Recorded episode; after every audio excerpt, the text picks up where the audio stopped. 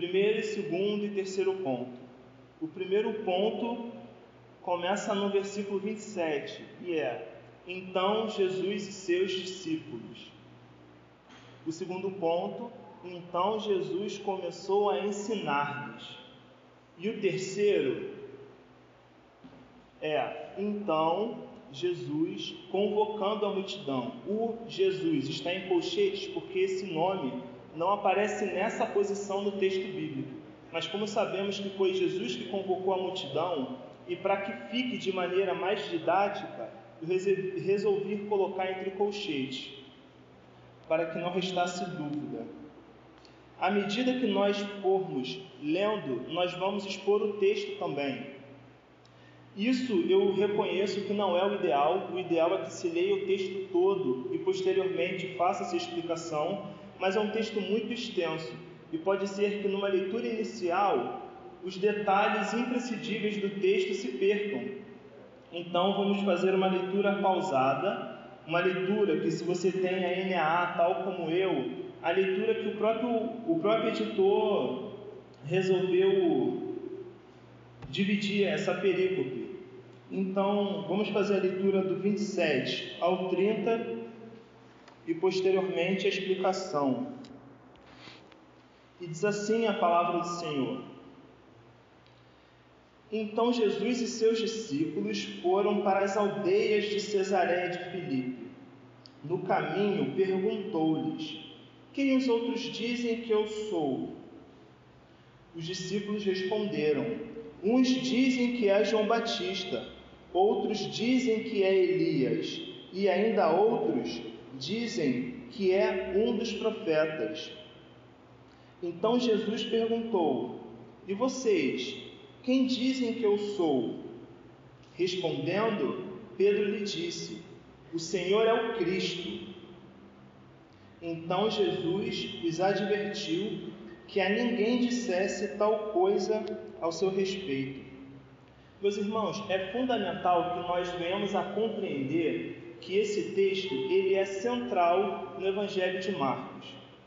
Se esse texto não for muito bem compreendido, muito possivelmente a mensagem de Marcos vai se perder da nossa mente. Como é que começa o livro de Marcos? Eu gostaria que os irmãos fossem lá no comecinho do livro de Marcos. Marcos capítulo 1. E o versículo 1 também. Marcos 1, 1 começa dessa forma: princípio do Evangelho de Jesus Cristo, Filho de Deus. Dessa forma, o Evangelho de Marcos foi escrito exatamente com esse objetivo: revelar quem é o Cristo e dizer que esse Cristo, o Messias, ele é o Filho de Deus. E o que temos aqui nesse texto? Temos uma revelação nunca antes dita dessa forma, nunca antes reconhecida pelos seus discípulos, da parte de Pedro.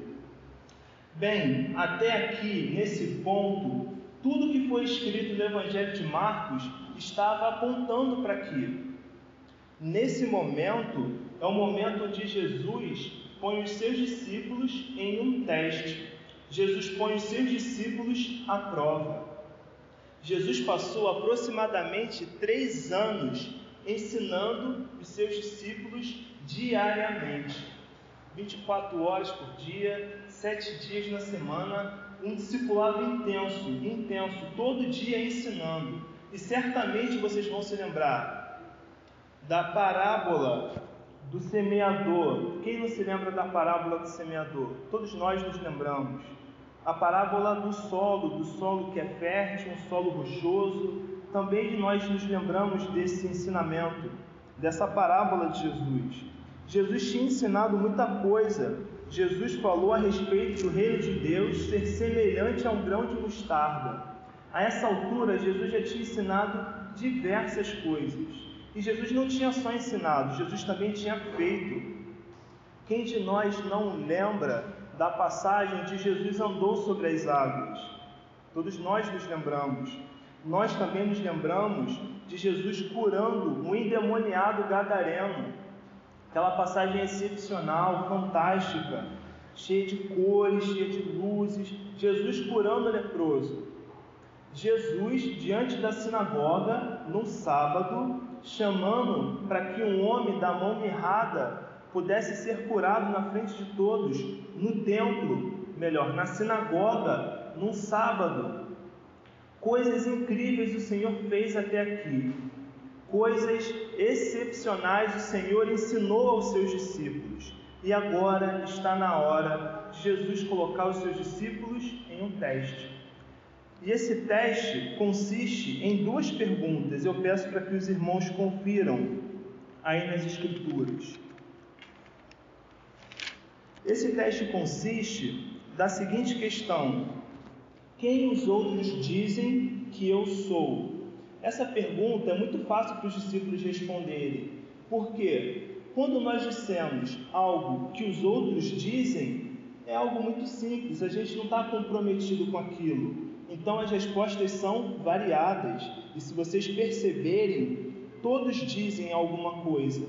Eles, uns dizem, ah, dizem que é Elias, outros dizem, outros dizendo, dizem que o Senhor é João Batista, e outros discípulos dizem, não, dizem que o Senhor é um dos profetas. As respostas são variadas, muitas pessoas, muitas é, informações a respeito do Cristo, informações que não necessariamente estão comprometidas com ela. Eles estão parafraseando, estão dizendo algo que alguém disse. Isso é muito, muito simples de ser dito. Mas Jesus então põe os seus discípulos à prova. Jesus quer que os seus discípulos realmente é, percebam se eles entenderam ou não tudo aquilo que o Cristo fez e tudo aquilo que Cristo ensinou. E a pergunta consiste no versículo 29. Jesus perguntou-lhes: E vocês, quem dizem que eu sou? Pedro, de maneira assertiva, de maneira categórica, não demora, e ele responde: o Senhor é o Cristo. Essa palavra Senhor é colocada aqui para que não ficasse tão informal, mas no original Pedro realmente fala: Tu és o Cristo, você é o Cristo. Pedro não tem dúvida, e é importante ressaltar que Pedro não está falando unicamente de si próprio. Pedro está na condição de representante do colégio apostólico. E ele fala de maneira assertiva: Tu és o Cristo. Pedro fala por todos: Tu és o Cristo.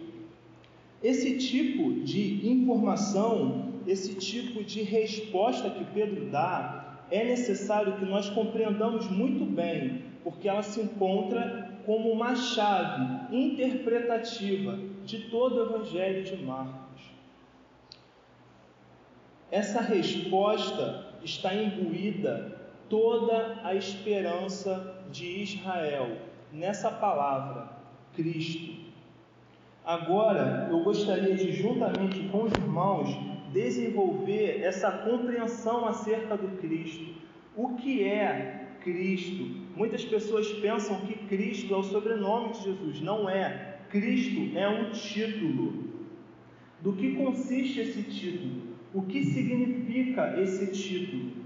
eu gostaria de brevemente ir junto aos irmãos a Gênesis, capítulo 3, versículo 15. Esse é um momento crucial na história de Israel e, na verdade, é um momento crucial na história da humanidade. Logo depois de Deus ter criado Adão e Eva, eles pecam. E a princípio, toda a esperança de uma vida de paz uma vida de bonança, uma vida com Deus, a princípio toda essa esperança tinha se perdido completamente.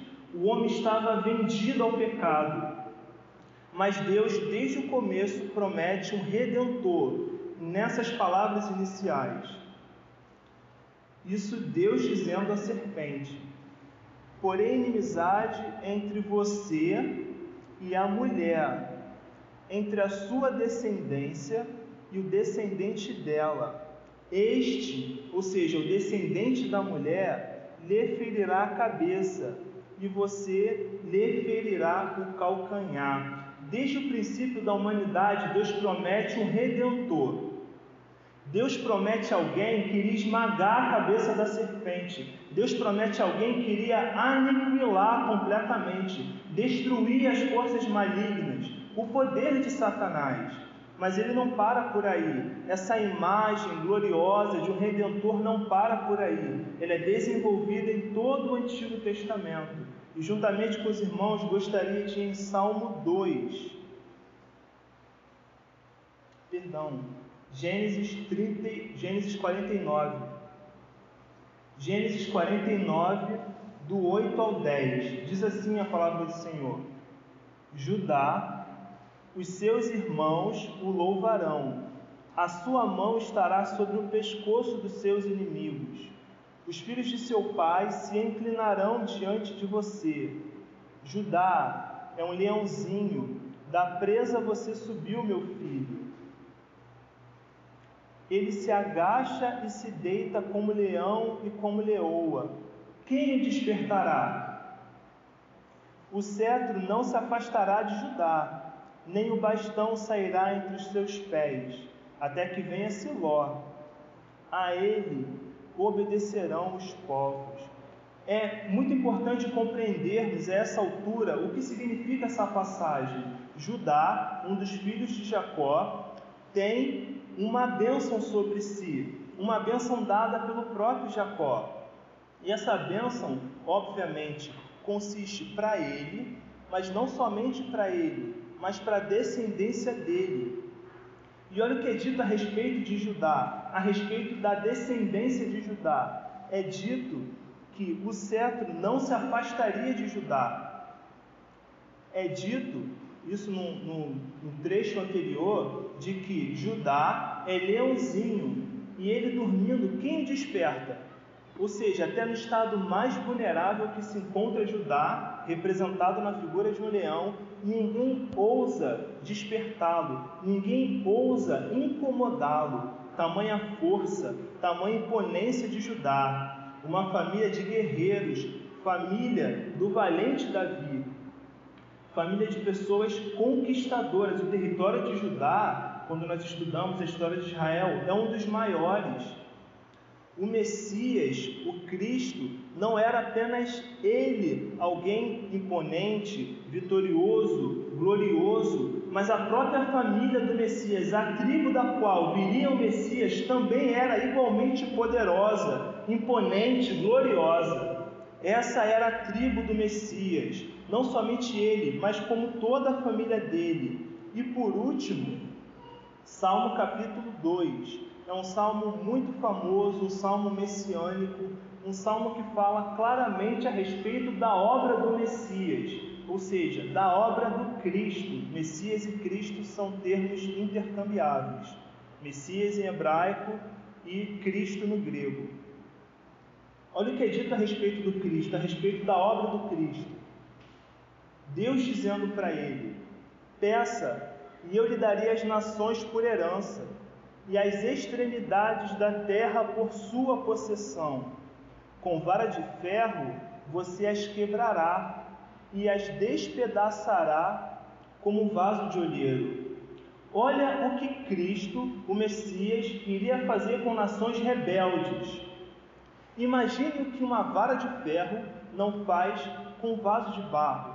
Despedaça por completo, despedaça por inteiro essa seria a obra do Messias. As nações rebeldes que não iriam mais se renderem ao Cristo, ele iria despedaçar completamente. Isso está escrito, está profetizado por Davi no Salmo 2.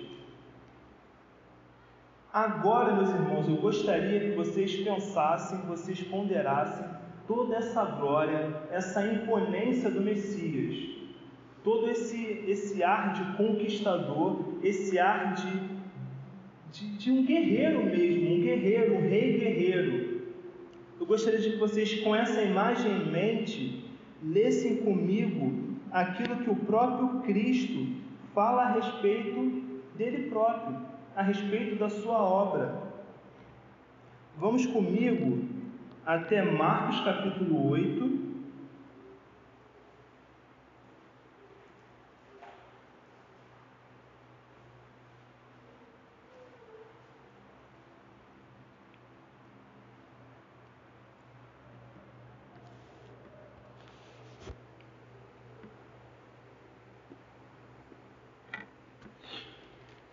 Marcos capítulo 8, a continuidade do texto, do texto. Vamos ler o 31.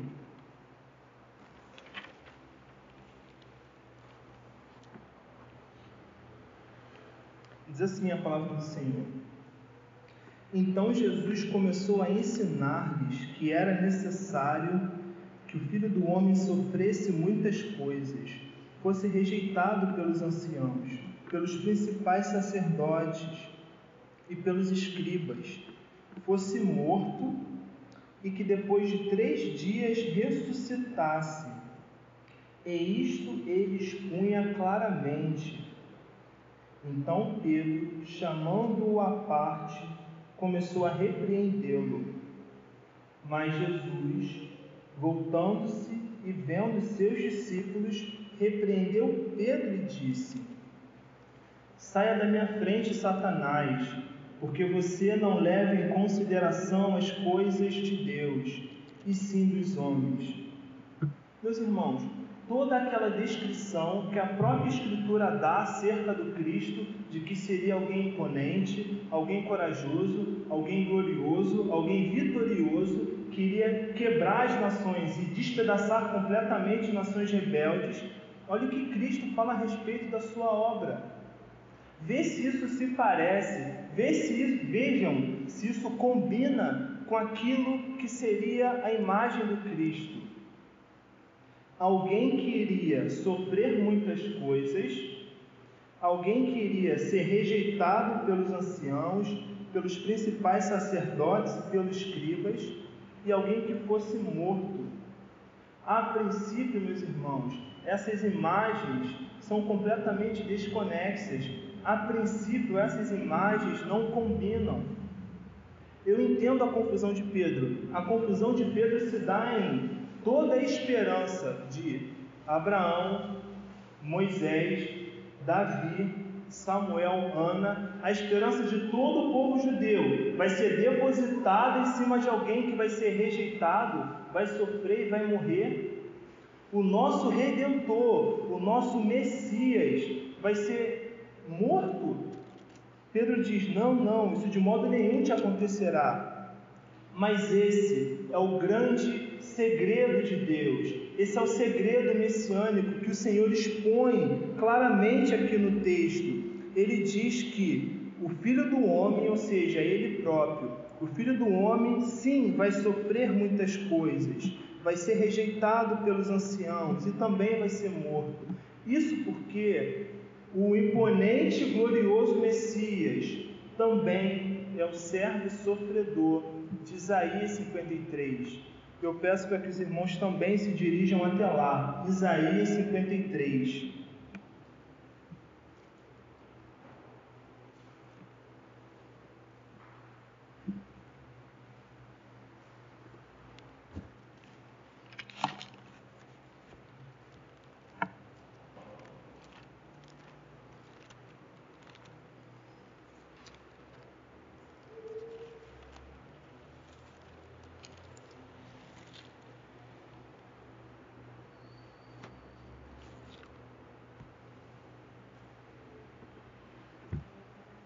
Isaías 53 diz assim a palavra do Senhor: Quem creu em nossa pregação? A quem foi revelado o braço do Senhor? Porque foi subindo como renovo diante dele, e como raiz de uma terra seca. Não tinha boa aparência nem formosura. Olhando-os para ele, não havia nenhuma beleza que nos agradasse. Era desprezado o mais rejeitado entre os homens, homem de dores, e que sabe o que é padecer. É como um de, no, é, é como um de quem os homens escondem o rosto, era desprezado e dele não fizemos caso. Certamente ele tomou sobre si as nossas enfermidades, as nossas dores levou sobre si, e nós o considerávamos como aflito, ferido de Deus e oprimido mas ele foi transpassado por causa das nossas transgressões, esmagado por conta das nossas iniquidades. O castigo que nos traz a paz estava sobre ele, e sobre as suas feridas fomos sarados. Versículo 7. Ele foi oprimido e humilhado, mas não abriu a boca. Como um cordeiro foi levado ao matadouro, e como uma ovelha muda perante os seus tosqueadores, ele não abriu a boca. Agora vamos voltar para Marcos. Esse era o grande segredo de Deus. Enquanto os judeus achavam que havia e havia tradições que diziam a respeito disso, que, de que viriam dois, dois Messias, dois enviados de Deus. O primeiro, um rei imponente e glorioso, mas também viria um servo sofredor que iria ser maltratado, que iria ser rejeitado. A figura que Deus dá, na verdade, o segredo que Deus revela é de que esses dois estariam unidos em um, apenas em Cristo. E isso se dá porque Cristo não veio nos livrar, como os judeus no primeiro século estavam esperando, de que eles viriam ser resgatados do Império de Roma. Não, Cristo veio tirar o homem da sua condição pecaminosa e não livrá-lo de um mau governo e não livrá-lo de uma condição social. Deus não veio livrar o homem de sua pobreza, de sua doença, não na primeira instância. Deus veio livrar o homem, Cristo veio resgatar o homem da sua condição pecaminosa. E esse é o principal dilema do homem, esse é o principal problema do homem, a dívida que ele adquiriu contra Deus no seu pecado, ao ter cometido pecado. E para que não restasse dúvidas de que sim, era isso que Cristo estava dizendo, Cristo agora convoca os seus discípulos para sofrerem junto com ele. Eu peço para que os irmãos é, leiam ainda aqui em silêncio comigo Marcos 8, 34.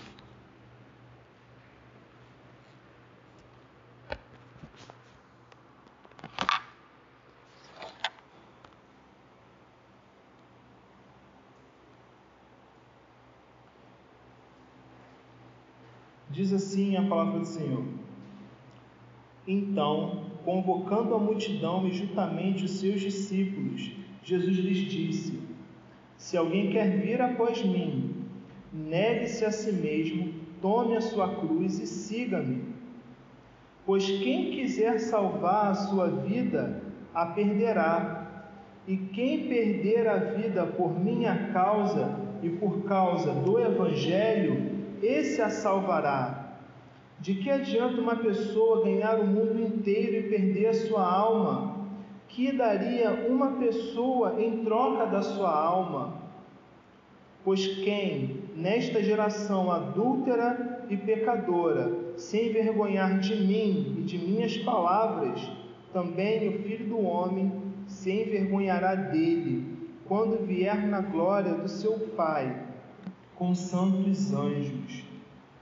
Irmãos, Cristo convoca agora, não somente ele iria sofrer, mas ele também convoca os seus discípulos para que sofram juntos com ele. A dúvida de Pedro era quanto ao papel, ou seja, o plano de Deus, não quanto à pessoa. Mas Cristo vem dizer que o plano está certo e a pessoa está certa também. Tanto ele era o Messias de Deus, quanto tudo aquilo que estava sendo cumprido a respeito dele também era plano de Deus. E Jesus convoca os seus discípulos com três ordenanças, com três imperativos, que ficam muito claros no texto. Jesus diz: Quem quiser vir após mim, negue-se a si mesmo, tome a sua cruz e siga-me. Negar a si mesmo quando Cristo fala a respeito do negar-se a si próprio, Cristo está convocando seus discípulos a mortificar completamente as suas vontades.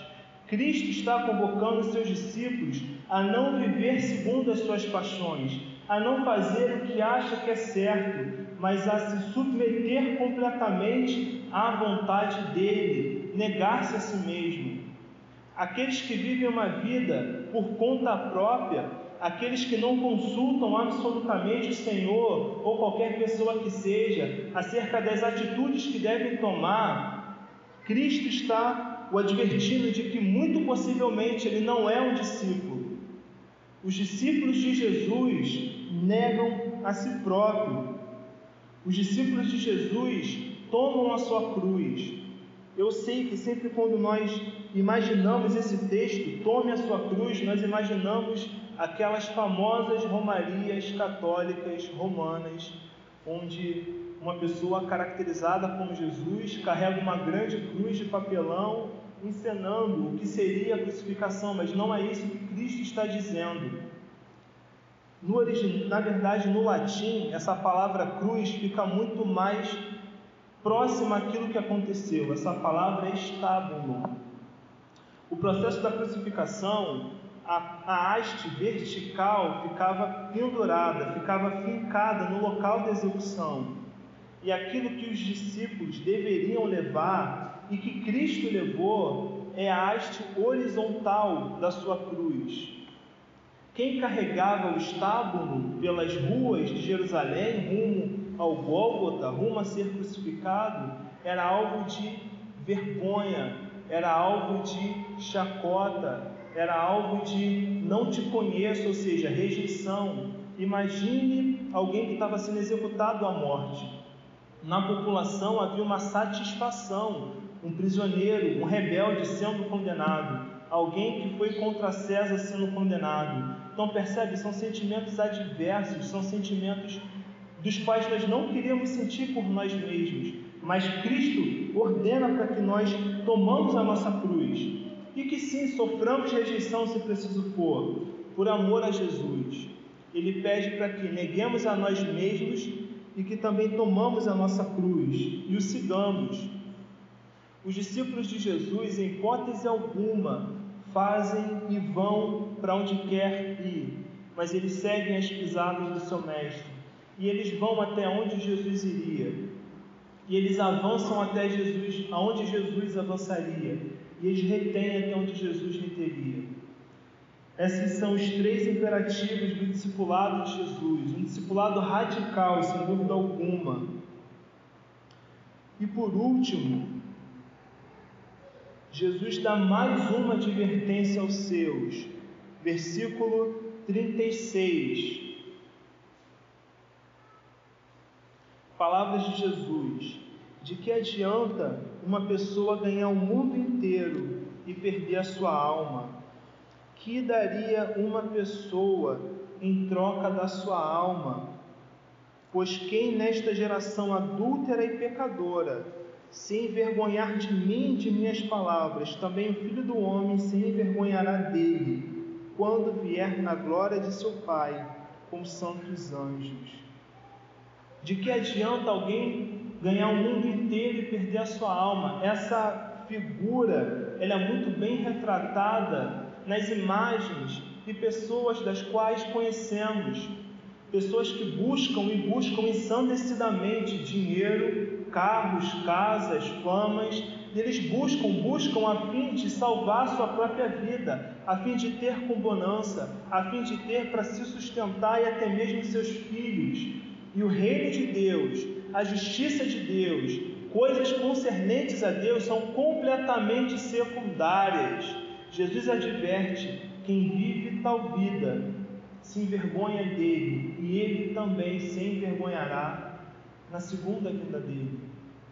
Mas aqueles que perdem a sua vida, ou seja, aqueles que sim quer ter famílias, aqueles que sim quer ter casas, mas tem por isso como secundário, que tem o reino de Deus a sua justiça, que tem a igreja, ou seja, os irmãos como prioridade, que tem a busca pelos perdidos como prioridade, a fiel pregação do evangelho como prioridade, um estudo comprometido com a teologia como prioridade. Esses que têm o reino de Deus em primeiro lugar, esses ganharam a sua vida, ganharam a sua alma. Para concluirmos,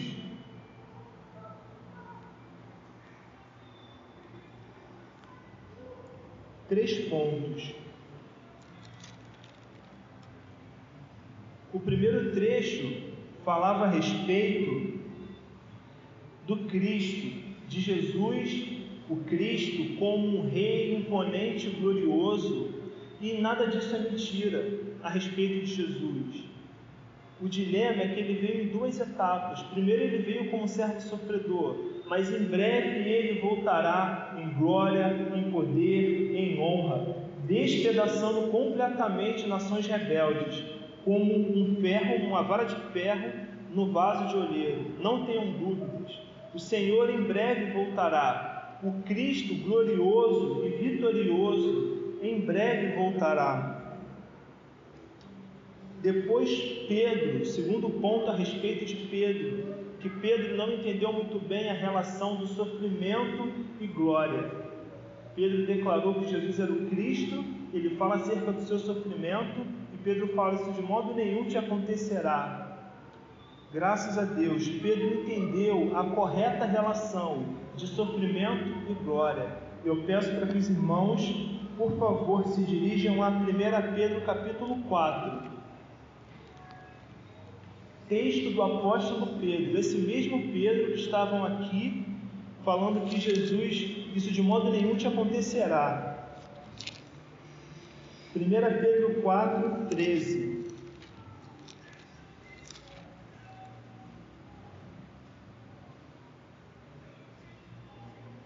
É uma ótima notícia saber que Pedro entendeu.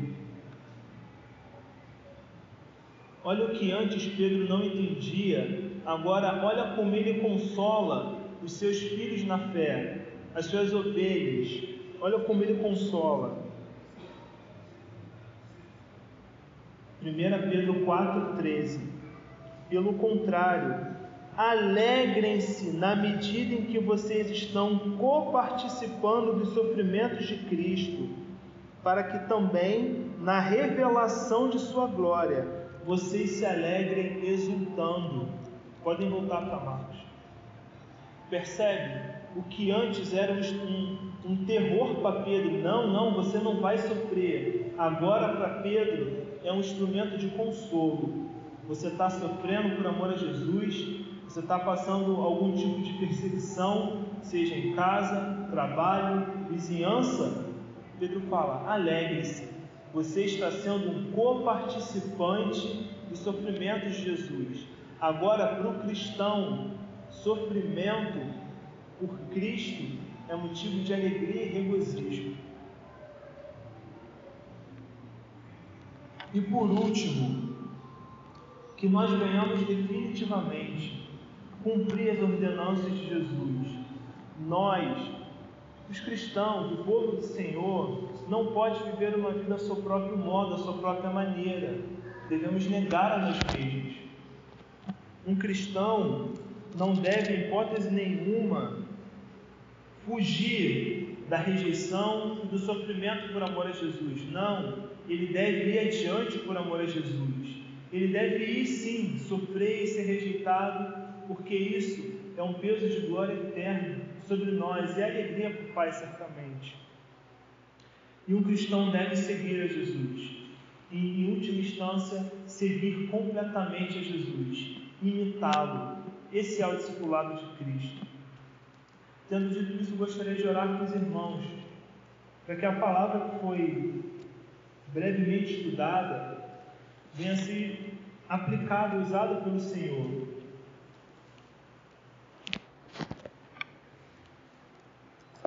Oremos.